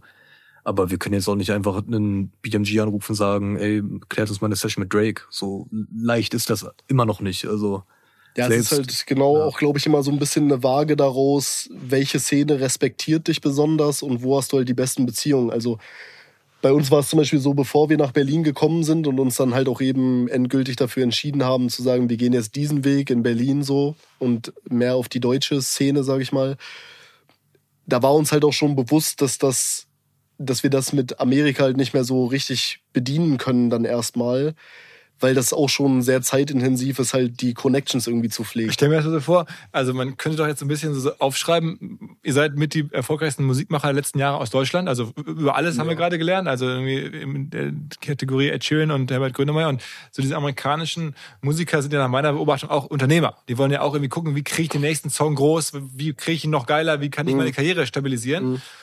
Und wenn man dann da so eine Management schreibt und sagt irgendwie, hey, wir sind hier, das machen das hier, das ist ja ein bisschen übrigens unsere Playlist, das sind unsere Songs, guck dir mal die, äh, die, die, Stre- die Streams an und so, dann würden doch wahrscheinlich da so Team, weiß ich nicht, Team Drake oder Team Travis Scott und sagen, okay, sieht ja ganz gut aus, lass mal die, die Jungs rüberfliegen ähm, und dann habt ihr die guten Social Skills irgendwie im Studio und auf einmal ist man drin. Also so ist jetzt meine Amateurfantasie. Ist das falsch? Naja, das Problem ist halt, dass so in der Musikindustrie halt relativ viel so über so Exklusivität und Camp-Denken auch so geht. Also, dass man halt so irgendwie in so einer Crew auch unterwegs ist, die so ein bisschen so eingeschworen ist.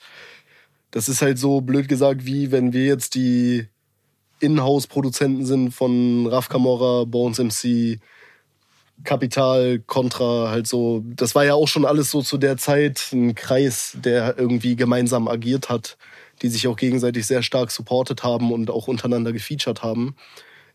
Dann ist es halt schon auch immer so ein Szene-Event. Und bei uns ist halt so multifaktoriell so ein Momentum zusammengekommen, dass wir halt einfach ein Riesenglück hatten, dass da halt auf einmal so ein, halt der Knoten geplatzt ist und vielleicht auch ein Erfolg entstanden ist, den man so schnell nicht replizieren kann.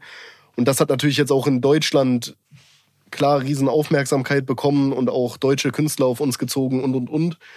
Ich glaube aber der große Unterschied ist halt jetzt, wenn, wenn man jetzt jemanden wie Drake hat, der seine drei bis vier auch Inhouse-Produzenten hat, mit denen er im Idealfall auch über 10, 20 Jahre befreundet ist, gucken die natürlich auch, dass die jetzt nicht jeden x-beliebigen anderen Produzenten für die Zusammenarbeit irgendwie da reinlassen, weil die, ich sag mal, Musik zusammen machen ist auch so ein intimer Prozess, dass man halt relativ genau abschätzen und wissen muss, was der Künstler auch von einem will. Und wenn man dann erstmal so zusammen Mucke macht mit jemandem, den man halt gar nicht kennt, dann kann das auch unangenehm werden. Was wäre, denn, wenn ihr einen, Ähm. Einen Wunsch frei hättet, wer wär's? Also mit wem würdet ihr am liebsten was machen? Also auf der US oder in Ich finde es heute richtig, also heutzutage finde ich es richtig schwer. Also ich glaube, ich werde aus Prinzip trotzdem immer noch Drake sagen, Ja. weil ich sehr lange sehr großer Drake-Fan war und auch immer noch bin. Mhm. Ähm, sonst, weiß ich, hast du irgendeinen, irgendjemanden? Mm, Ja, vielleicht noch so jetzt auf, auf Rap-Level gerade, vielleicht noch so 21 Savage. Weil ich finde, 21 Savage ist noch so der einzige richtige Rapper-Rapper aus Amerika, der jetzt nicht singt, sondern wirklich einfach so straight Straßenrap macht und halt super erfolgreich damit ist, ohne Ja, jetzt so zu, schon. Weißt du, so zu krasse Kompromisse einzugehen, weil der ist jetzt weder conscious, dass er jetzt sagt, ich erzähle dir jetzt, wie es läuft und wir müssen besser werden, sondern Hm. er macht halt einfach ignoranten Street-Rap und ist halt super erfolgreich damit. Aber sonst würde ich wahrscheinlich auch sagen, Drake oder Travis Scott, das ist jetzt natürlich auch so ein bisschen so die schema die Antwort. Ja. Aber ich meine, ich hätte es nicht, also wenn man jetzt einen Business-Typen fragen würde, der würde das gleiche antworten. Der würde wahrscheinlich sagen, Beyoncé noch ein lieber oder, oder, oder so, weil man dann noch mehr Taylor- Royalties Taylor tendenziell Swift. über Taylor Swift draufspringen, weil wenn dann, Ja. dann Ding explodiert, dann ist man natürlich wahrscheinlich komplett irgendwie an einem, an einem riesen Wasserfall an Kohle. Ähm, Ja, auf jeden Fall. Aber ich glaube halt auch nochmal zu dem USA-Thema. Es gibt auch so ein bisschen Unterschied, wie die Sessions da ablaufen. Also es ist sehr Ja. oft, dass die Rapper sind nur mit dem Engineer im, im Studio, also derjenige, der sie aufnimmt. Genau. Und die kriegen Beats einfach nur geschickt. Ja, genau. Also das ist so ein, ich weiß, es kann sein, dass sich ein bisschen geändert hat, aber ich glaube jetzt in so einem Alltag geht so ein Travis Scott nicht mit Produzenten ins Studio. Der Ja. lässt sich einfach nur Beat schicken und äh, sein Engineer spielt ihm vor und er nimmt drauf auf. Also dieses typische, Genau. wie wir das machen, mit den Künstlern in die Session gehen und vielleicht auch so äh, on the spot den Beat bauen, irgendwie mit dem Künstler zusammen. Das gibt's da nicht so wirklich. Ja, ich glaube, man muss halt so ein bisschen unterscheiden zwischen Beatmaker und dann vielleicht nochmal Executive-Produzent, weil wenn man sich jetzt jemanden anguckt wie, ich sage jetzt mal Dr. Dre oder Rick Rubin oder vielleicht auch Mike Dean oder so, das sind dann halt so die, oder auch Timbaland vielleicht auch, wobei Timbaland die Beats auch schon sehr viel halt selber nur baut. Aber die haben halt auch dann irgendwie immer so Produzententeams um sich rum und machen halt mehr so die leitende Visionsarbeit am ganzen und Projekt. geben die Brand rein. Genau, und das ist halt, wenn man jetzt wirklich im klassischen Sinne, so wie Dave meint, jetzt nur ein Beatmaker ist, der einfach Beats schickt und dann wird auf dem Beat aufgenommen, dann wird vielleicht der Beat genommen fürs Album. Aber da, wo dann alle Stränge zusammenlaufen und der Produzent wirklich die Vision aufs Album drückt, das ist dann halt wirklich so mehr der Executive-Produzent. Und in Deutschland verschwimmen da die Grenzen halt viel krass. Ja. Also bei uns ist das halt irgendwie so, dass wir eine Mischung sind aus also eigentlich schon eher Executive-Produzent so, weil wir, weil wir schon auch am liebsten ganze Alben in die Hand nehmen, sage ich mal. Und auch diesen Abgabeprozess und so relativ gut managen und auch den Dialog zwischen dem Künstler und uns. Aber es ist halt trotzdem so, keine Ahnung, äh, pro Künstler auch verschieden, was die dann selber mit reinbringen. Also jemand wie Raff oder so ist dann auch selber auch irgendwie auf seine Art und Weise auch noch ein Executive-Produzent. Naja. Das ist halt so, da verschwimmen halt die Grenzen viel krasser und ja, deswegen kann man da, glaube ich, auch so die, die deutsche und amerikanische Arbeitsweise gar nicht so richtig miteinander vergleichen. Komischerweise eigentlich so. Macht ihr denn auch was sozusagen für Marken oder so? Dass es euch irgendwelche Firmen ansprechen und irgendwelche Werbesounds oder Jingles oder sowas haben oder so? Macht ihr gar nicht. Nö. Gibt auch kein Interesse daran. Ja, es geht so. Also, äh, ich kann es mir jetzt persönlich nicht vorstellen, irgendwie für so Pitches zu arbeiten. Also ist einfach nicht mein Ding. ja. Also da ist man dann wirklich Dienstleister. Also das hat dann meiner Meinung nach nicht mehr so krass viel mit kreativer Arbeit zu tun.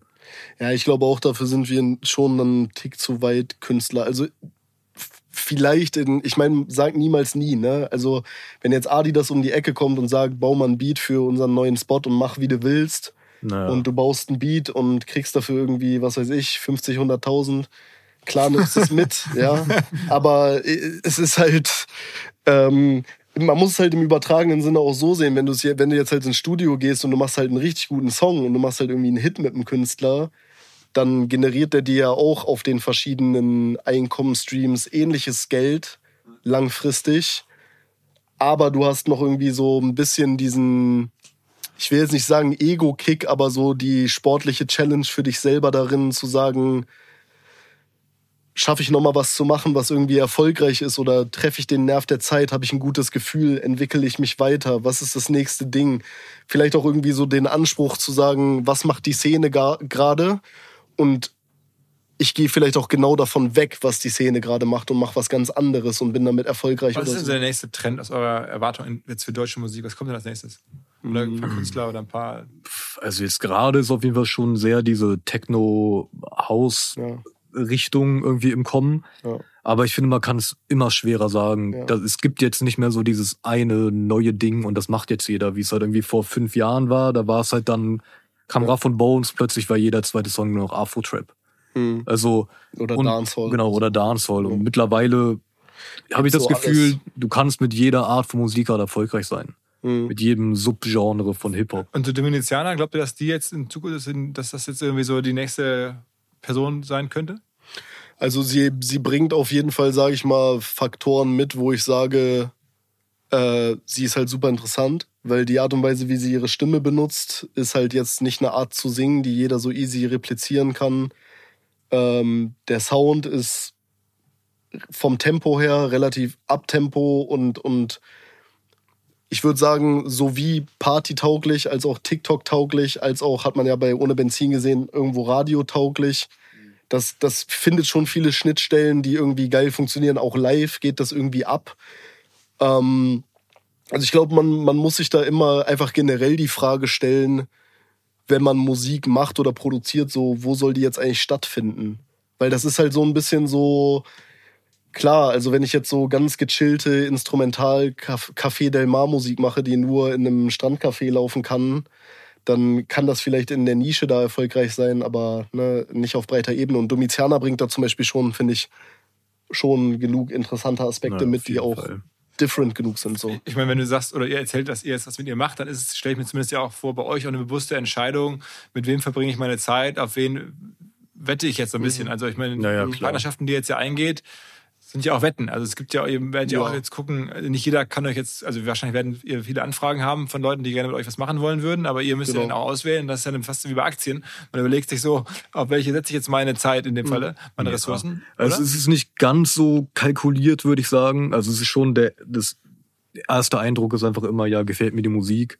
dann kann ich mir vorstellen, dass dabei was Cooles rumkommt. Mhm. Also wir sind auch schon mit Künstlern ins Studio gegangen, die quasi, die noch keiner kennt. Und ruft ihr doch jetzt aktiv Leute an oder, und sagt irgendwie, wir wollen mal gerne? Oder, oder ist mittlerweile bei euch so viel Nachfrage, dass ihr einfach nur noch auswählen müsst, wer mit euch arbeiten kann? Das ist voll schwer zu sagen irgendwie. Also es gibt Anfragen, die kommen übers Management. Es gibt Anfragen, die, die auch einfach so über Instagram oder so kommen von den Leuten. Dann man hat die eh schon auf dem Schirm.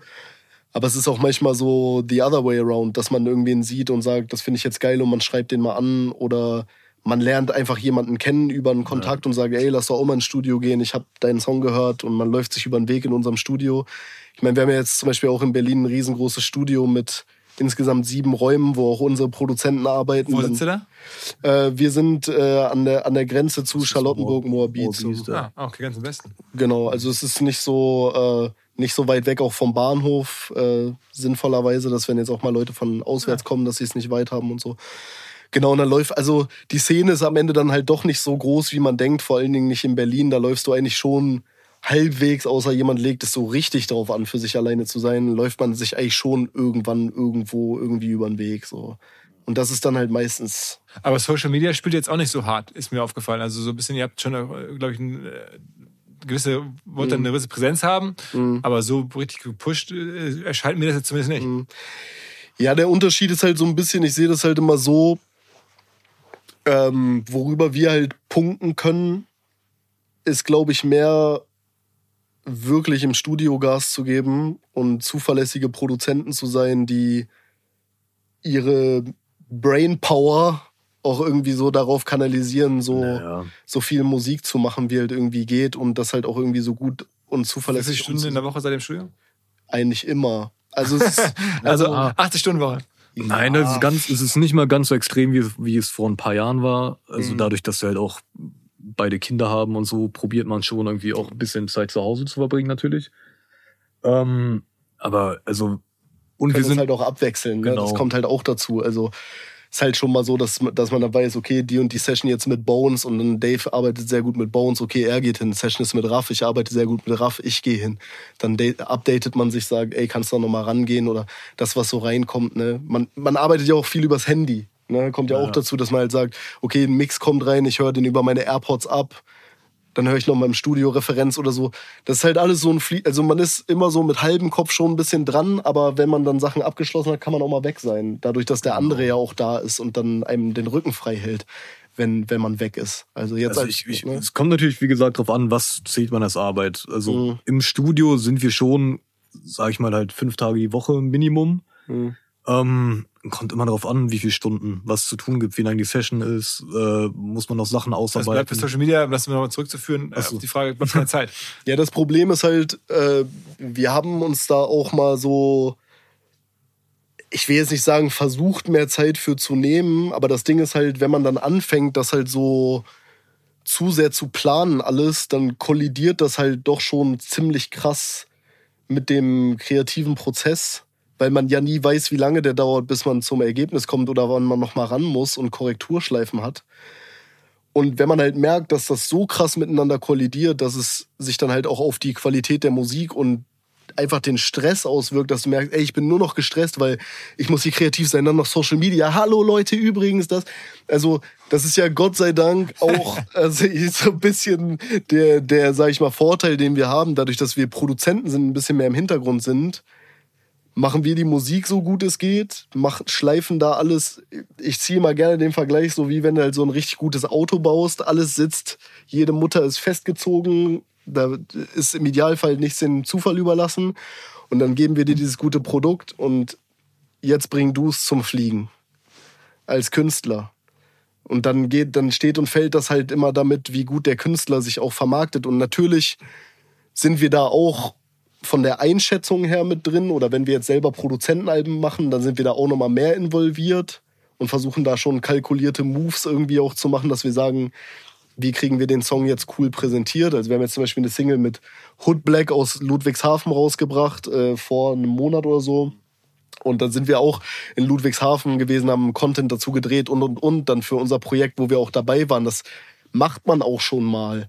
Aber es ist jetzt halt nicht die, wenn das jetzt nicht fürs eigene Album ist, ist das jetzt nicht die primäre Priorität, auch den Content dazu dann noch ist auch zu einfach ein bisschen eine Kosten-Nutzen-Frage. Also so, Genau.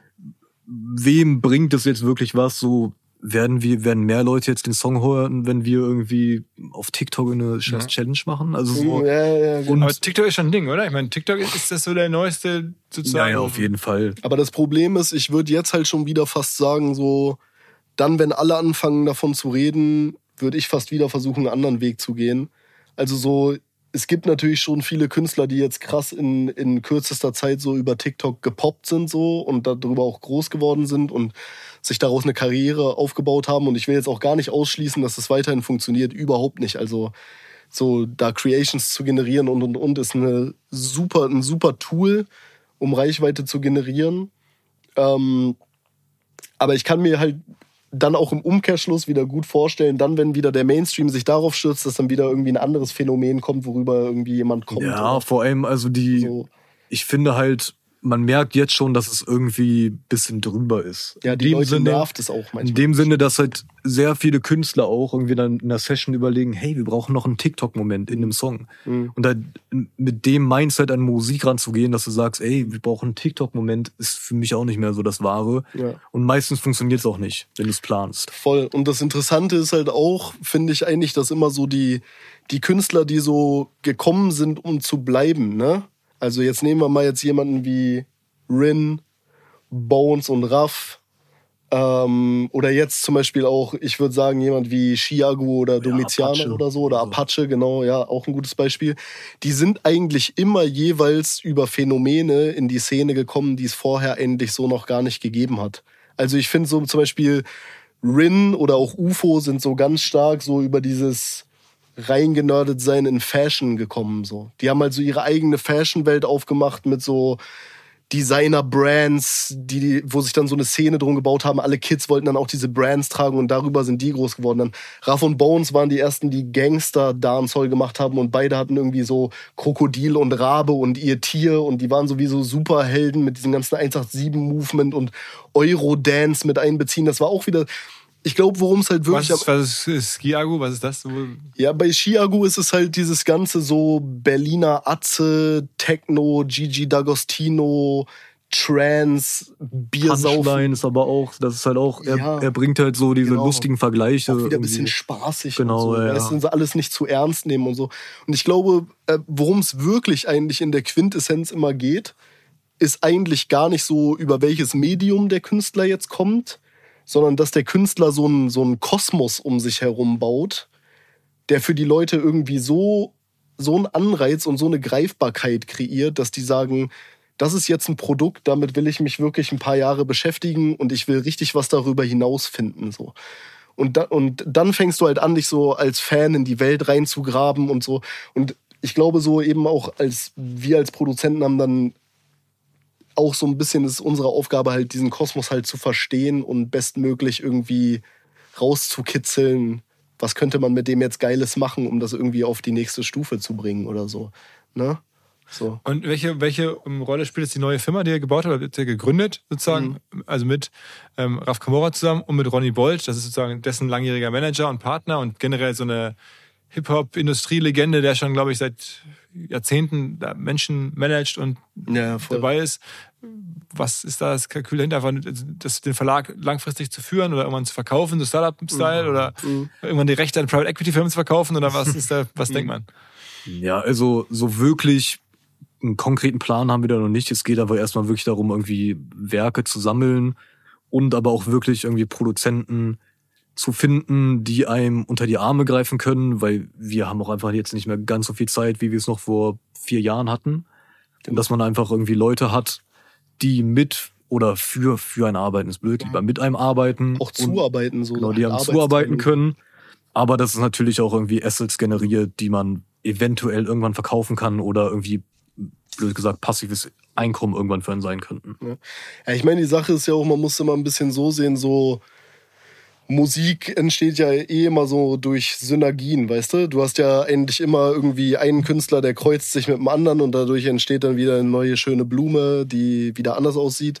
Und ich glaube jetzt, wenn du halt viele neue Produzenten, die jünger sind, wieder reinholst, die wieder neue Einflüsse reinbringen, sich wieder mit dem kreuzen, was wir tun oder halt äh, zum Beispiel eine ganz andere Perspektive vielleicht auch aufs Produzieren haben oder man kann denen auch was mitbringen und, und weißt du, zum Beispiel auch sagen, hey, ich sehe, du arbeitest gerade an einem Album hier, ähm, versuch mal ein bisschen in die und die Richtung kalkulierter daran zu gehen, dass man, wir sind einerseits jetzt ein bisschen auch als Mentor tätig für die neuen Produzenten, das kommt dazu und sind dort so ein bisschen der Executive, der Berater, der Helfer.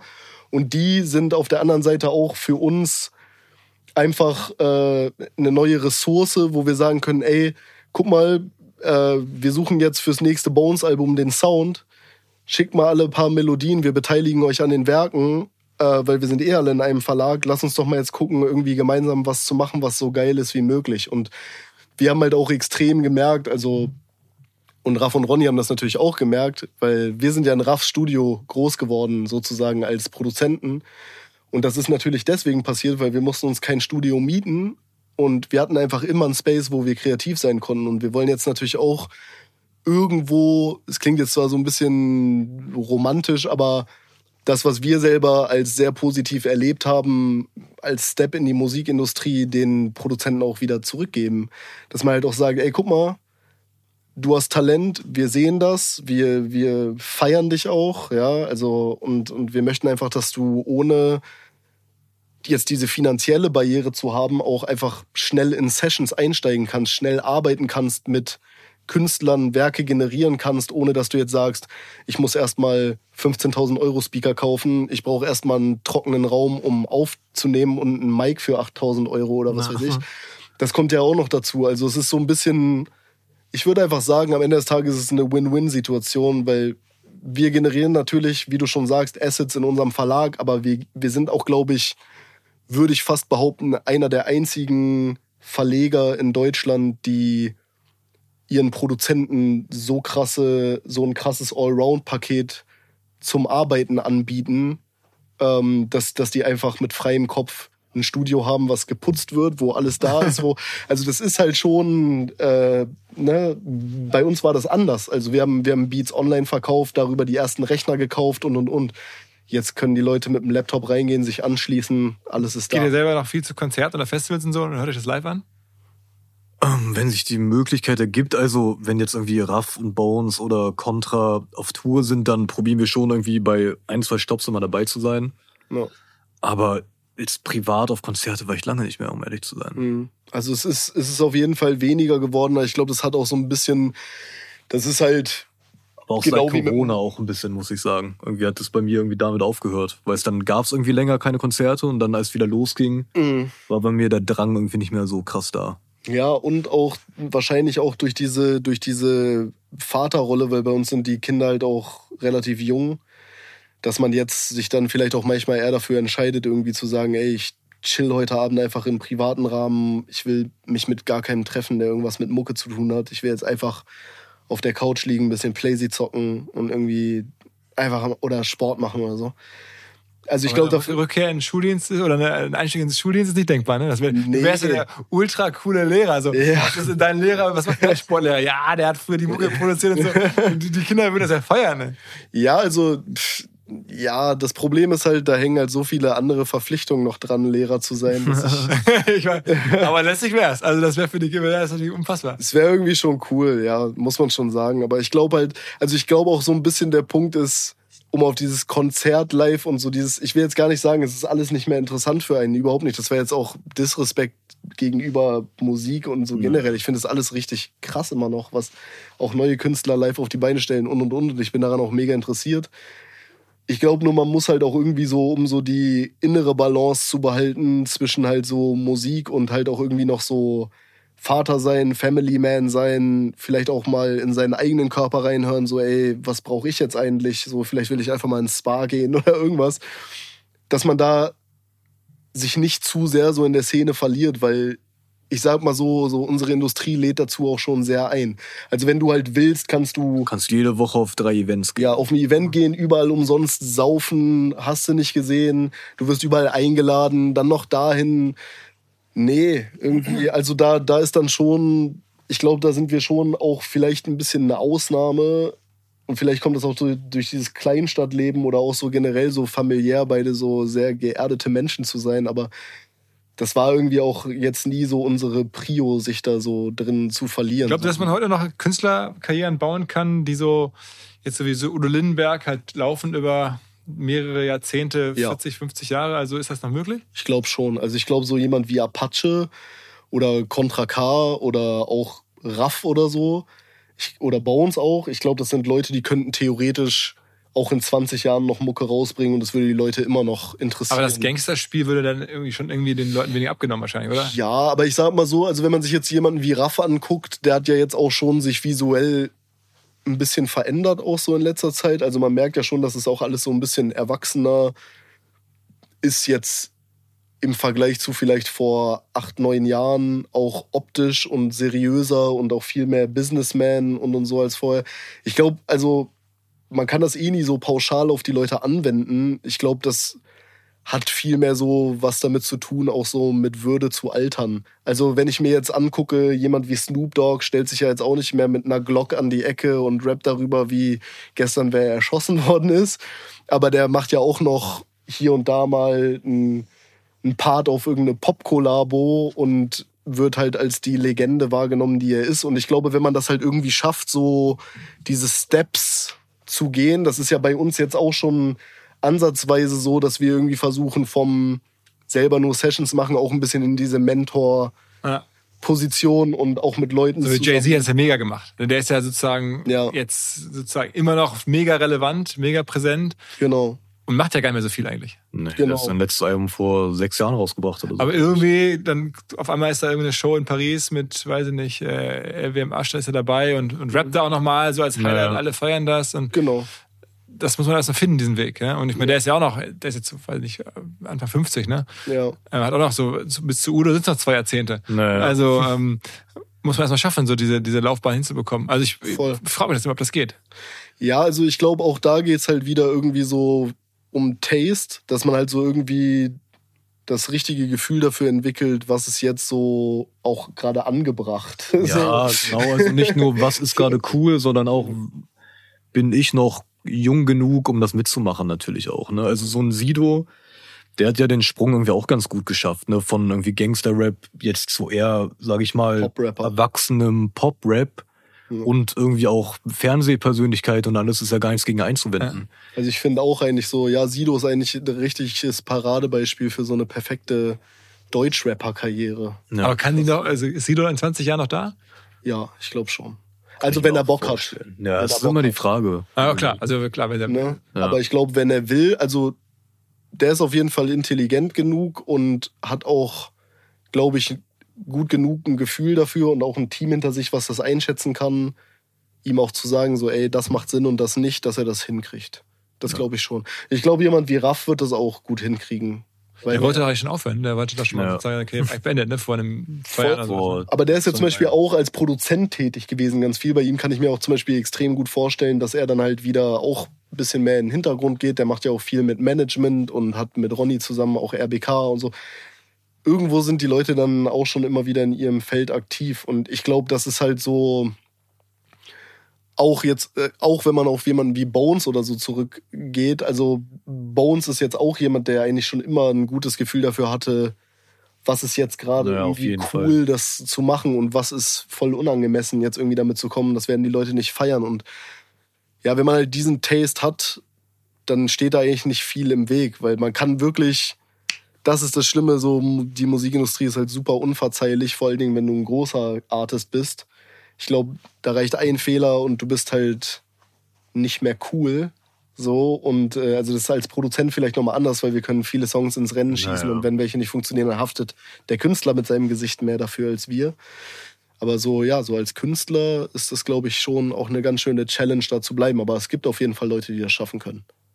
Auch jetzt noch. Also ich äh, drücke euch die Daumen, dass es bei euch auf jeden Fall so weitergeht und dass irgendwie schade für den Nachwuchs du nicht mehr als, als, als Sportlehrer oder als, als, als in der, der Businesswelt irgendwo in der Wirtschaftswelt irgendwo nochmal ankommst, aber wahrscheinlich eh nicht mehr nötig und wahrscheinlich ist jetzt eh irgendwie ausreichend Assets da. Also ich hatte vor einiger Zeit mal den, den Elvier, äh, den ihr ja. wahrscheinlich auch kennt, irgendwie ähm, die Zahlen, die er in dem Podcast, also Hörempfehlung, wer Bock hat, wem Mhm. dieser Podcast hier gefallen Ich habe mir den angehört auch. da, da hat ich man das Gefühl, also machen, es ja. ist jetzt eh auch, dem geht's glaube ich ganz gut. Das hört man immer wieder so raus, dass dann, wenn man in eurer Rolle ist und das ganz läuft, dann, Ja. dann äh, kommt, man, kommt man schon ganz gut klar, ne? Sollte, wenn man, ja, also wenn man keine Riesenfehler macht, dann Ja, ja. Sollte da jetzt Sollte so reichen viel- eigentlich. Aber Ja. Private Equity Firma rufen noch nicht an und sagen irgendwie, wo, wir würden ganz gerne den Katalog kaufen. Ja, Nee. es, also es, es könnte halt wahrscheinlich, ich glaube, es dauert noch so ein paar Jahre, bis sie so richtig drauf aufmerksam werden. Okay. Also wer die, solche Menschen hören dir tendenziell zu. Ja, also wenn genau. ihr sagt, ihr seid open for business, dann Ja. soll sich doch mal KKA, nachdem sie irgendwie, weiß ich nicht, die Rechte Schreibt mein Manager. ja, genau. Aber ich meine, ist ja die, die, die Wette, die man, ich finde es schon spannend. Also aus Ja, Investorensicht jeden sich zu fragen, die Rechte, die man bei euch kauft, sind ja dann im Zweifel auch Rechte an diesen ähm, Songs, über die wir gerade gesprochen haben, über, über, Auf jeden über Fall. Capital Bra und Bones und so. Am Ende muss man sich ja fragen, sind, glauben die Investoren auch, dass es in 20 Mhm. Jahren noch Returns liefern, diese Songs, oder sind sie halt tot und keiner hört die mehr? Das Also ist ja die Frage. Ja. Also ich glaube, bei, bei unserem Verlagskatalog kann man schon sehr fest davon ausgehen, dass da Sachen dabei sind, die auch in einigen Jahrzehnten noch relevant sind. Aber ich glaube, bei uns ist jetzt auch gerade noch so ein bisschen der Zeitpunkt, wir sind gerade noch so verfangen im selber Akteur sein in dem ganzen Ding, dass wir jetzt auch noch gar nicht so krass über den Move nachdenken, so Also reicht jetzt die 20, Reißleine 20 Prozent irgendwie. Also Alles schreibt gut. mir im Zweifel, ich mache eine Intro und dann guck mal, ich würde einfach gerne wissen, was, der, der, was da jetzt schon dann möglich Okay. wäre. Ja. Wer Lust hat, ein bisschen Geld anzulegen, im größeren Stil, wer irgendwie einen größeren Fonds besitzt. Ja, okay. Ähm, ja, das ist nicht möglich. Ähm, nee, nee. Ah, Nichts ist unmöglich. habe ich ja irgendwelche Anekdoten nicht äh, abgefragt oder nicht angesteuert, die besonders erzählenswert oder hörenswert sind, irgendwelche Musikbusiness-Anekdoten. Ja, ich finde es immer schwer, sowas öffentlich preiszugeben. Das kann man irgendwie mal gerne privat erzählen, aber Ja. also Ich lieber glaube, nicht. so die Sachen, die- die wir erlebt haben im Studio und so, das ist nichts für diesen Podcast. Oh, ich würde es nehmen, aber ich weiß schon, was ihr meint. Also, ähm, in dem Sinne, äh, vielen, vielen Dank, dass ihr gekommen seid. Ähm, ja, und viel Erfolg. Bin gespannt, ähm, wo demnächst äh, The Crates irgendwie wieder auftaucht oder dahinter steht. Danke. Danke, dir vielen Dank, dass wir hier sein durften. Ja, Sehr, sehr gerne. Dank. Alles klar. Ciao, ciao. Im jetzt kommenden Hinweis mal nicht AdTech oder B2B Softwarelösung, sondern mein Kollege Max, der sich mit Gin auskennt und alle unter 18 jetzt bitte weghören, mir berichten wird, warum er Monkey 47 so besonders findet. Max. Ja, Philipp, es steckt direkt im Namen. Das sind die 47 Botanicals, die dem Ganzen einen einzigartigen Geschmack verleihen. Das sind zum Beispiel die Preiselbeeren aus dem Schwarzwald, die ihm auch eine ganz besondere Note geben. Aha. Und was hast du da mitgebracht? Meinen Favoriten, den Monkey 47 Tonic. Super einfach, ein paar Eiswürfel, etwas Monkey 47, das Ganze aufgefüllt mit Tonic Water und einer Grapefruit-Zeste obendrauf. Fertig ist der erfrischende Drink. Okay. Äh, und das schmeckt dann? Auf jeden Fall. Beim ersten Schluck spürst du direkt die Wacholdernote, frische Zitrusnoten und eine leichte Pfefferschärfe. Für mich ist es genau die Balance dieser Aromen, die den Gin ausmachen. Und gibt's noch was über Monkey 47 als Brand zu sagen? Ich meine, du siehst es ja schon am Apotheker-Design der Flasche. Die Brand ist mit super viel Liebe gestaltet. Vom Etikett bis hin zur Website, die aussieht wie eine alte Zeitung. Da wundert es mich ehrlich gesagt auch nicht, dass Monkey 47 bereits zum achten Mal in Folge als Top Trending Gin Brand ausgezeichnet wurde. Also an alle, probiert Monkey 47 gerne aus, überzeugt euch selber von seiner Qualität, dass das hier, was der Max berichtet, wahr ist. Ich wiederhole nochmal, Monkey 47, Monkey 47 zum Mitschreiben in Bar oder Supermarkt demnächst mal ausprobieren.